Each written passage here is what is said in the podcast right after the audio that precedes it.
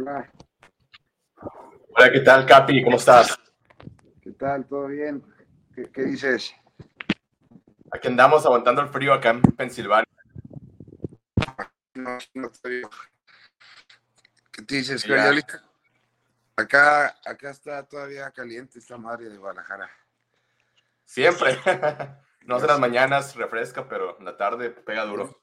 Es mejor así, ¿verdad? Este, como, como tú gustes, de dos formas se ve bien. Bueno, ¿de qué vamos a hablar más o menos? Cuéntame. Pues vamos a empezar obviamente por tu, por tu carrera, este, tus inicios, cómo llegas a Chivas, las básicas, todo eso, ya después hablar un poco de la actualidad del equipo. Órale, ya está. ¿Va? Entonces voy a poner aquí un cronómetro y arrancamos. Sí, es que tengo un compromisillo. No, no me va a dar el tiempo. Ahorita le damos. Sale, esa. entonces a las ocho y media le termino, ¿verdad? Para estar este. Es una hora, sí, siete y media de acá, ¿no? Sí, sí, de allá. Sale pues. Empezamos entonces para darle. Va, va, va.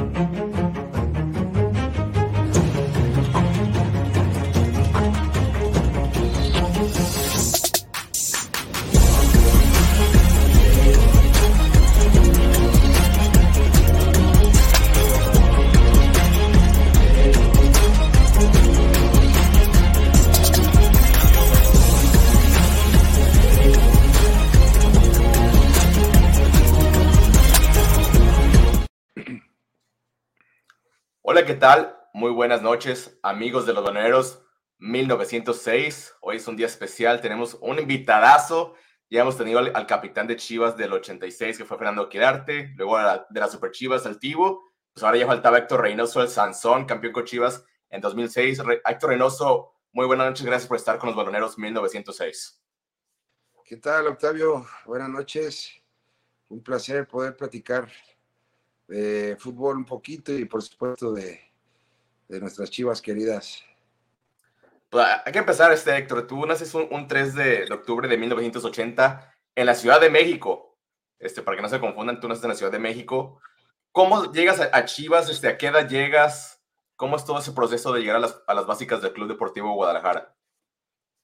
Sí, bueno, yo, como bien lo mencionas, nací en el, en el DF. Eh, Después, eh, por temas de trabajo de mi papá, en el 90, cuando tenía 10 años, eh, nos vinimos a vivir a Guadalajara. O sea que no estoy en Guadalajara por, por motivos del fútbol, sino por, por la vida. Después, a los 15 años, eh, era diferente los procesos de cómo, de cómo se maneja hoy. a los 15 años me fui a probar ahí a Verde Valle, yo con, llegué con Paco Jara del campeonísimo a pedirle una oportunidad y, así fue como comenzó mi, proceso en, Chivas. Ya de ahí eh, seguí por todas las categorías, como ahora, no, no, estaba la estructura como ahora. Era la juvenil, regional, segunda división, primera A en Tijuana y ya después este, el brinco al primer equipo, que fue un proceso de, de alrededor de cinco años más o menos para poder llegar a debutar. Tu debut fue, en el año 2001. ¿Cómo te sentiste cuando pisaste la cancha con la gloriosa camisa del Guadalajara?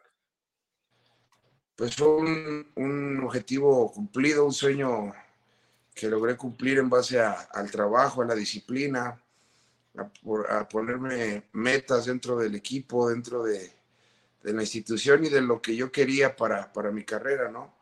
Eh, fue, fue algo, este, pues un sueño hecho realidad, un sueño hecho realidad, un eh, eh, poder vestir la camisa eh, rojiblanca en ese debut del 17 de febrero del 2001, como bien mencionas, contra Tigres fue el comienzo, el comienzo de, una gran labor que, es el poder debutar y tratar de, consolidarte, de consagrarte, de mantenerte y de poder hacer cosas importantes para el equipo. Y en ese debut, este, Héctor, ¿quién fue de los jugadores de experiencia que más te arropaba? Porque tú eres un, un joven, creo que también estaba por ahí este, el Venado y Omar Bravo, que eran de los jóvenes del equipo. ¿Quién los arropaba? ¿Quién eran esos jugadores de experiencia en esa época del 2001, 2002? Bueno, pues a mí me tocó que me lideraran grandes jugadores, grandes íconos grandes figuras del, de, Chivas, como lo fue Osvaldo Sánchez, Joel Sánchez, que era mi posición quien, con quien más comunicación tenía y con quien más dialogaba para, para mejorar. Eh, después el capitán era Coyote, en ese entonces todavía. Estaba Gustavo Nápoles, Carlos Hermosillo, el Chima Ruiz, Lupillo Castañeda, así que grandes jugadores que ya, si bien ya estaban en la recta final de su, de su carrera, me ayudaron mucho para, para arroparme y para poder este, aprenderles dentro y fuera de la cancha. Entonces, a ti te toca esa transición de, de Club Deportivo Guadalajara cuando lo compra Jorge Vergara, ¿verdad? En 2002. Así es sí fue el, yo debuté el 2001 y, y, el 2002 se da esa, esa transición, ese, ese cambio de, dueño, donde todo en ese entonces eh, fue sorpresivo porque todo se enfilaba para que regresara el, el equipo, el Club Deportivo Guadalajara, que eran los que estaban preparando en ese entonces gente como el Maza, como Salcido, Magallón, Bravo, que eran, eran de esa parte del club y yo pertenecía a la promotora, pero ahí se hizo una fusión, pudimos ser compañeros y poder ahí eh, juntar nuestras carreras defendiendo los colores de, las Chivas. ¿Y ustedes como grupo, como jugadores, cómo les tomó ese cambio? ¿O ¿Vieron alguna mejora? Porque se, dice, se habla mucho mal de, de la familia Vergara por, porque han habido, pues no, mucho, no muchos campeonatos en su era, pero también han hecho cosas este, buenas en, en fuerzas básicas, el estadio, se este, dice que Jorge Vergara pues también ayuda mucho en lo personal, este, fuera de canchas. ¿Ustedes cómo vieron ese tema de, del cambio de dueño? ¿Cómo les cayó? Sí, recuerdo eh, que fue primeramente eh, mediáticamente fue un eh, fue muy impactante para todo el fútbol mexicano que llegara Jorge o don Jorge a, tomar las riendas del equipo por cómo se dio, por cómo compró las acciones a toda a todos los socios del club en ese entonces. Y bueno, llegó a revolucionar el fútbol, llegó con muchas ideas diferentes que en ese entonces no, mm, pues no se visualizaban en el fútbol mexicano, ¿no? Como hacer eh, unos proyectos de vida con los jugadores donde eh, nos regalaba, nos regalaba carros, nos daba un, una vivienda para, para vivir eh, y, y, hacer contratos pensando en que, que fueras jugador para, para toda la vida del equipo. Y bueno, fue, fue aprendiendo y fue, fueron dándose, creo que de esa época, de ese plano, de ese proyecto de vida que, don Jorge este, pretendía, fui de los que más le más tiempo duré, gracias a Dios, y, bueno, me siento orgulloso de poder eh, haber eh, compartido con él ese, ese mandato del equipo. Como bien dice, se preocupaba mucho siempre por ayudar al jugador, por, eh, por el bienestar en cuanto al desarrollo humano, en cuanto a temas extracancha para que estuvieras mejor y pudieras desenvolverte mejor durante, durante tu, tu estadía en el equipo. Oye, y aprovechando que Chivas acaba de jugar contra Pumas y que está el próximo rival en, en liguilla de los mismos Pumas, pues a los tres años de que debutas te toca jugar tu, tu primera final, precisamente contra los Pumas. Platícanos cómo se fue el partido de ida y el de vuelta, los penales, después del partido, cómo fue todo, toda esa serie de, de la final contra los Pumas. Sí, recuerdo que era, que era Hans Westerhoff quien nos dirigía. Y bueno, este, Recuerdo que nos criticaban mucho porque recibíamos muchos goles el fútbol de Hans Westerhoff, era ofensivo 100%, jugando con extremos, jugando con dos delanteros. Eh, y la verdad que hacíamos muchos goles, pero también recibíamos muchos, estábamos de pronto defensivamente muy expuestos. Pero era culpa del Maza, no era tu culpa. no, bueno, ahí nos... Sí, eh, la carrilla. Nos, nos ahí compartíamos responsabilidades también con... con Salcido. Con Salcido, con Magallón, que, que, bueno, todavía no, no, me parece que todavía no había debutado, pero ya andaba ahí ¿Quién, eran los defensas en esa época? Eras tú, eras más Salcido y Carmona, ¿verdad? Salvador Carmona también estaba por ahí. Era Carmona, era también Johnny García. García, Johnny García, sí. Que ya era con quien peleaba ahí el, puesto, jugando de líbero y de marcadores jugaba Salcido y jugaba el Maza Rodríguez. Este, ya, por, ya como carrileros jugaba Ramoncito Morales y jugaba Carmona, como bien mencionas. Este, Sí, recuerdo que, fue un, una liguilla no tan fácil. No recuerdo bien cuáles fueron los equipos contra los que jugamos. Recuerdo que fue Atlante, uno de ellos nada más. Ya, fue, ya, ya tiene 20 años eso, entonces eh, tengo, mala, tengo mala memoria. Oye, yo recuerdo un golazo que le metiste al Atlante en el Azteca. Sí, ¿Fue, en, ¿fue en ese? No, fue en otro partido. Me parece que fue en el siguiente año, fue en el 2005 o después de, esa final, porque, porque, llegó, porque ya estaba Diego Martínez, recuerdo, porque él fue el que la oh, pegó. Y este, él no estaba cuando estaba Hans, entonces fue como en el 2005. no, no, metías muchos goles, pero los que metías eran unos golazos. También uno que le metiste ya al, Tigres en, en, en, su estadio, costaba Chicharito, también recuerdo un gol por ahí que le perdiste sabroso. Pero bueno, seguimos con lo de la final.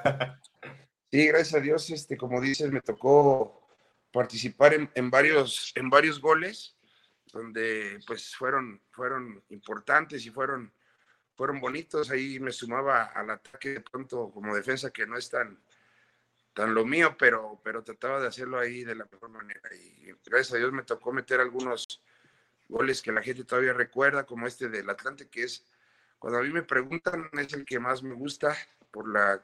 Eh, por lo complicado que, fue el remate. Y bueno, ya el otro que toda la gente se acuerda es el... El de la América, el 3 de América, de media distancia, así es. Pero si nos platicabas de, la final, este, pues, ¿cómo se vivió el, partido de vuelta, sobre todo allá en, en Bueno, pues Pumas era un equipo que, tenía buenos jugadores, que sabemos que íbamos a cerrar en su cancha y que era complicado CU por, por cómo ellos jugaban en su cancha, ¿no? Y, nosotros no perdimos el estilo de ir al frente, de, arriesgar en la defensa. Y bueno, recuerdo que la, final fue reñida, quedamos 0-0. 0-0, veníamos de empatar en, en, Guadalajara 1-1, si mal no recuerdo. Eh, entonces fue un, partido físicamente muy exigido, con tiempos extras, con un eh, clima caliente y donde tuvimos una una jugada en los tiempos extra que, Rafa Medina, quien después tuvo la mala fortuna de no poder este, meter el gol, el penal, él había tenido una, una volea en el, en el segundo tiempo extra que le quedó ahí en las, en las piernas a, Bernal y, con, ese, con ese gol hubiéramos quedado campeones. Pero así es, así nos tocó, así había que vivirla y bueno, eso después nos ayudó para, para forjar el carácter, ¿no? Y, poderte levantar de esas, eh, esas situaciones que son difíciles, que duelen y que, y que después tienes que utilizarlas como experiencia para que te ayuden en siguientes torneos. De acuerdo, y hablando de, forjar el carácter, pues este, a ti te tocó disputar muchos partidos de, Copa Libertadores. Este, por ejemplo, aquel 4-0 contra, contra el Boca Juniors es uno de los que más recuerda la afición. ¿Cómo, fue ganarle al Boca así con, con categoría 4-0? ¿Qué se sentiste? ¿Cómo lo vivió el vestidor después del partido? ¿El ambiente, el Jalisco? Sí, yo creo que ese partido fue un, partido redondo de nuestra parte. Eh, afortunadamente me tocó jugar todas las Libertadores que se jugaron en esa, en esa década, del 2000 al 2010, que fueron las últimas participaciones de, de Chivas en Libertadores. Eh, eran partidos muy bravos, eran partidos donde, mencionando de nuevo a don Jorge, nos hacía hincapié en que eh, lo tomáramos de manera muy responsable y para tratar de representar a México, ¿no? Que, que no nada más era, era, era, el club, era representar a México. Y yo creo que eso nos motivaba mucho, nos daba mucha eh, eh, fuerza, fuerza para, para, hacerlo. Y tuvimos grandes partidos. Ese de Boca es uno, uno de los que más la gente, recuerda, porque es un equipo grande de, Sudamérica, un equipo ganador, un equipo que, que tiene muchas copas en su, palmarés, eh, pero creo que aquí en Guadalajara lo resolvimos con, ese, con esa contundencia que tuvimos con los goles de, Bravo, de Johnny García, de Pato Alfaro, del Bofo. Entonces ya después allá en, Argentina jugamos con su desesperación y, no, no recibimos goles. Eso es muy importante para poder este, pasar a la siguiente ronda y dejarlos. ya los querían matar por allá, ¿no? La afición quería brincar al estadio, al cancha. Sí, pues sabemos que, el barrio de Boca es bravo y sabíamos que la afición todo iba a estar en contra, pero eso nos motivaba, la verdad, al final de cuentas en la cancha éramos 11 contra 11 y, no nos daba miedo, mostramos mucho carácter, lo disfrutamos, todo lo que venía en contra nos motivaba para, para poder hacer eh, un mejor partido y, darle un triunfo, un pase a la siguiente ronda a nuestra afición. Yo, yo sí creo que, que si a Chivas la selección mexicana no le hubiera quitado tantos jugadores, creo que Chivas sí pudo haber tenido una, por ahí una copita Libertadores en sus vitrinas, ¿no? Sí, desafortunadamente creo yo que éramos los invitados incómodos y siempre eh, los equipos argentinos, brasileños siempre llevan la mano en cuanto al reglamento, en todo lo que les, les beneficie, pero aún así como, como bien lo mencionas, tuvimos grandes partidos, grandes eh, duelos contra grandes equipos internacionales, como lo fue Boca, como lo fue River, Vélez, eh, eh, Colo Colo, U de Chile. Sao Paulo, allá en Brasil también ganaron un partido por allá. Sao Paulo, Paranaense, River Plate, este, Santos, a todos le hicimos grandes partidos y a, a, a, casi todos les ganamos porque siempre era enfrentarse dos veces. Entonces hicimos grandes partidos de visita, sobre todo porque los sorprendíamos, porque eh, jugábamos de alguna manera con, con, este, con atrevimiento, con carácter y siempre íbamos a presionarlos. Y mira, ¿qué, ¿qué, pasó ahí, mi, mi Héctor Reynoso? Eh, ahí, ese es un partido también de Libertadores, eh, jugando contra el Everton de Chile. Fue una jugada ahí donde estábamos viviendo una, una una pandemia, ¿no? La influenza. Una pandemia de la influenza, sí. Y bueno, es una historia un poquito larga donde nos trataron, nos trataban mal, nos trataban como enfermos en Chile. Toda nuestra, nuestra estadía, los dos, tres días que estuvimos antes de llegar del partido, nos trataban como enfermos y, y yo no, no, no, no llevaba eso premeditado ni preparado, pero ahí ya era el minuto 90, ya cerca del término, y si nos hacían un gol nos dejaban fuera. Y este Sebastián Peco, quien, quien, a quien le hice ahí esos, este, esa misma, porque, no, no, no, le, no le, primero, gracias a Dios, no estaba enfermo y no le, no le arrojé nada, nomás era para intimidarlo y como sí se intimidó, pues le, le seguí haciendo y ya después hasta me daba un poco ahí de risa.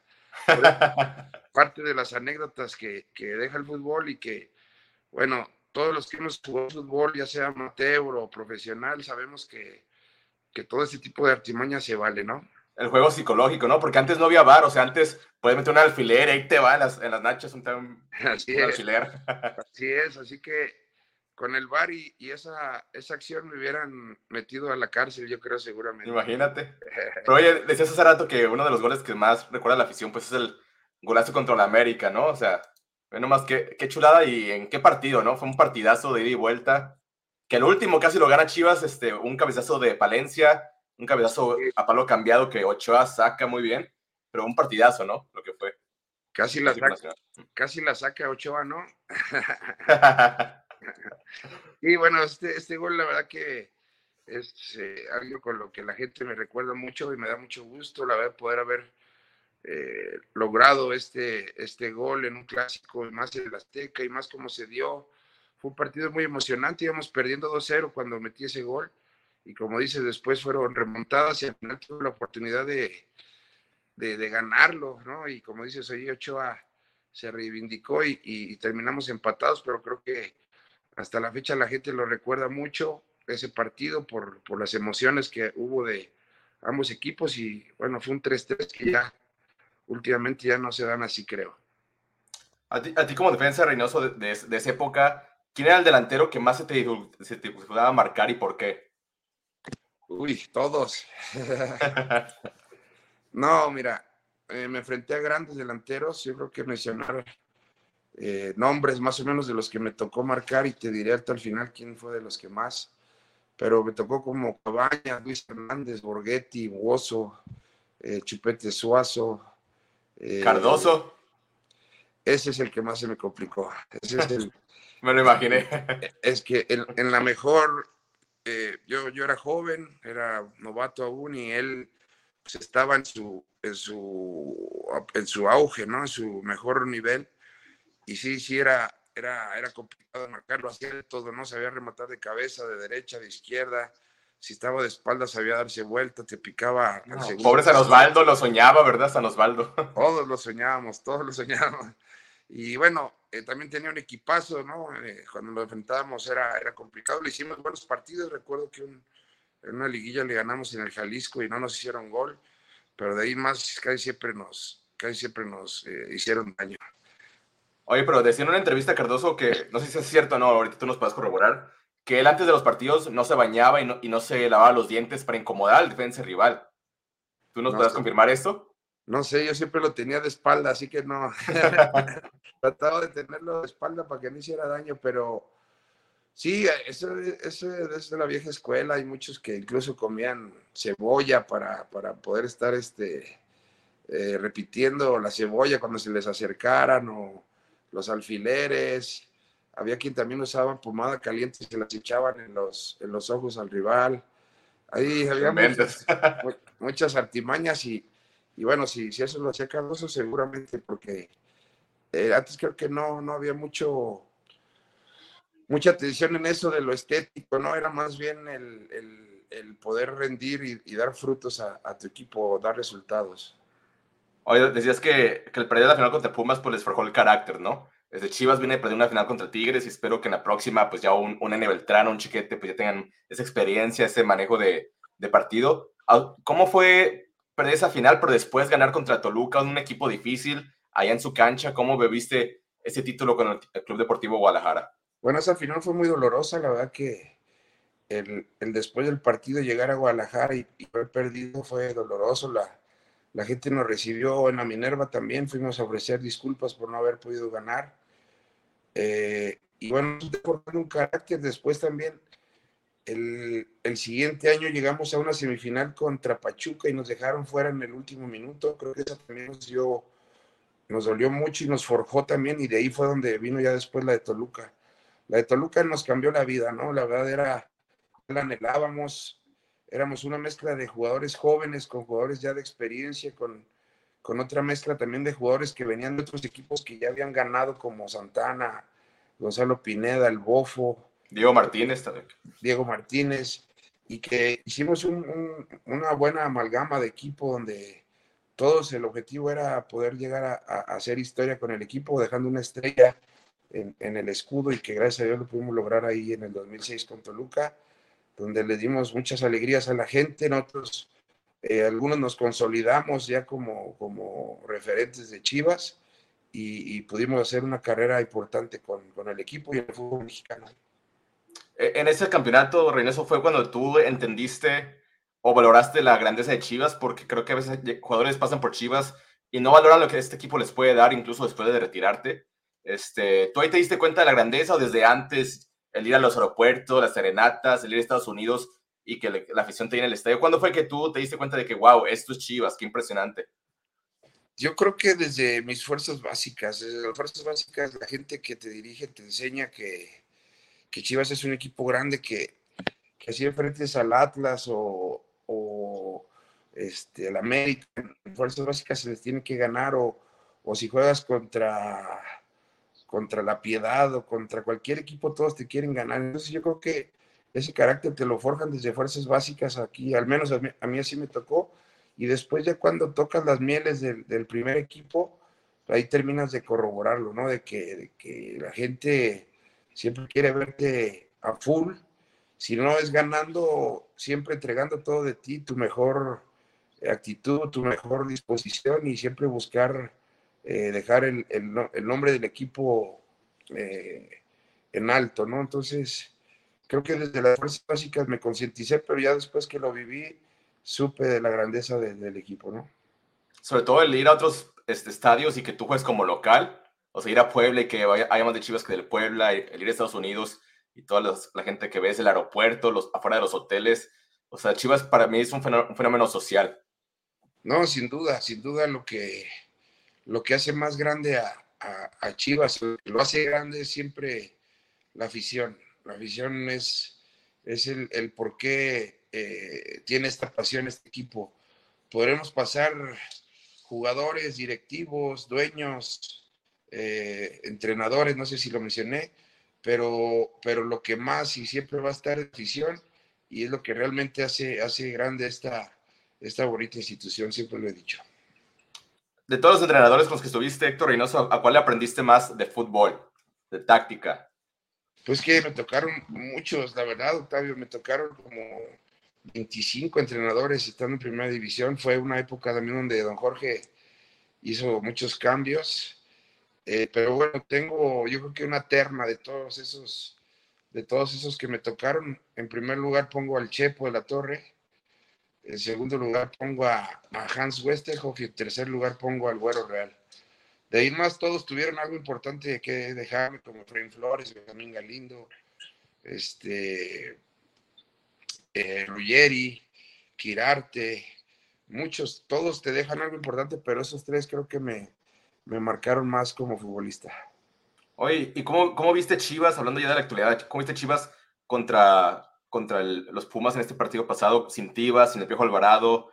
Este, ¿Cómo lo ves llegando a la liguilla? ¿Qué nos puedes platicar de la actualidad del Club Deportivo Guadalajara? Bueno, pues eh, una derrota dolorosa, ¿no? Donde el foco eh, o del quien todos hablamos ahora es de, Vega. Creo que pues, es, un penal fallado después de toda la presión que trae. Pues es como lo mencionó el técnico, es momento de recuperarlo porque viene una liguilla, si ya se le dio el perdón, pues eh, todos los que están en el día a día con, con lo que sucedió eh, saben por qué lo hacen y además que es un buen jugador, lo sabemos, pero sí creo que debe de enfocarse para, para darle más cosas positivas al equipo. De ahí yo creo que eso va a ser una, una llave que está complicada, pero que se puede ganar.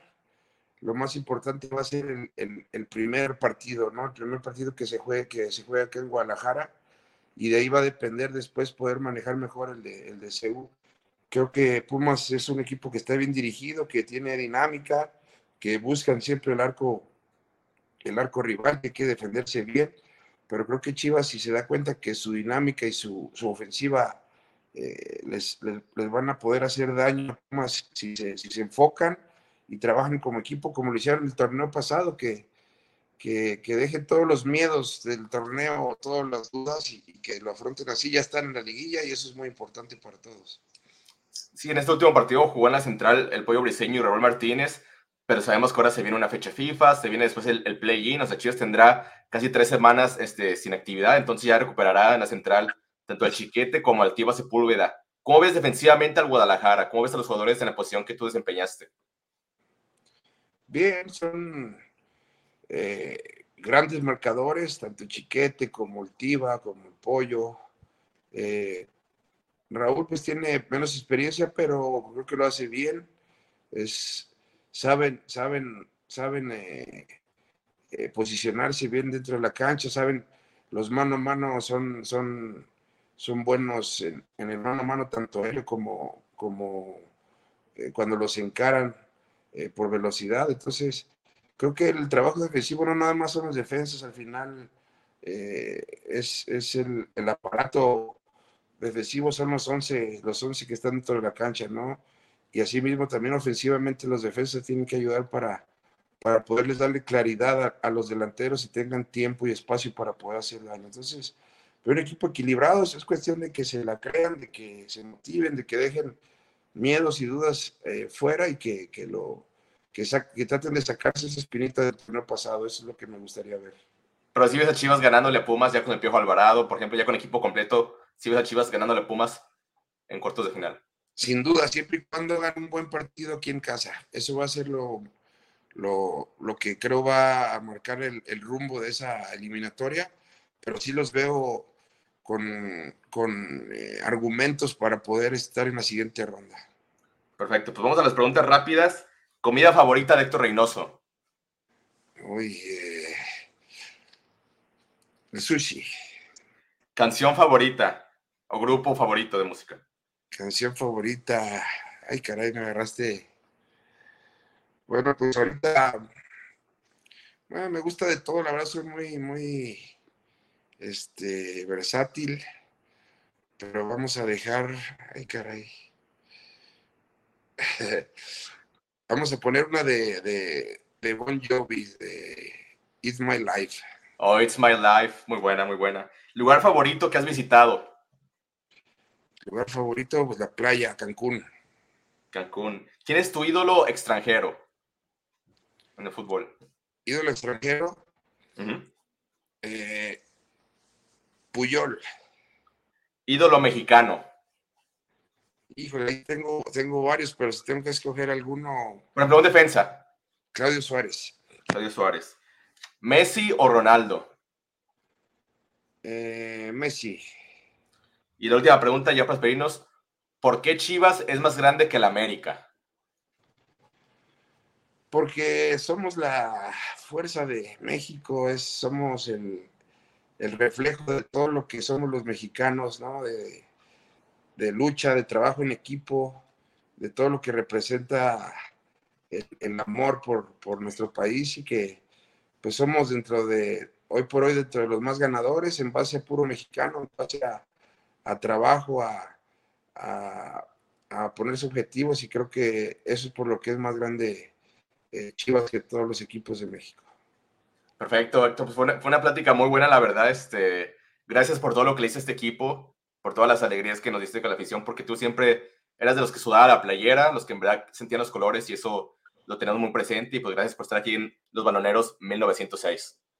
Gracias, Octavio. Eh, es un placer platicar de, de, fútbol, de las Chivas y saludar a toda la gente que, que sigue a Baloneros 1906 y esperemos que en un futuro podamos volver a platicar y, y enhorabuena por, por, todo lo que hacen, todo lo que transmiten a la gente y esperemos que eh, podamos platicar de que Chivas pasó a la siguiente ronda y a la final y que queden campeones.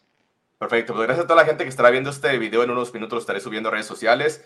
Estos fueron los Baloneros 1906. Buenas noches para todos. Nos vemos hasta la próxima. Gracias. Nos Hasta vemos, luego. Hasta, Hasta luego. luego. Gracias.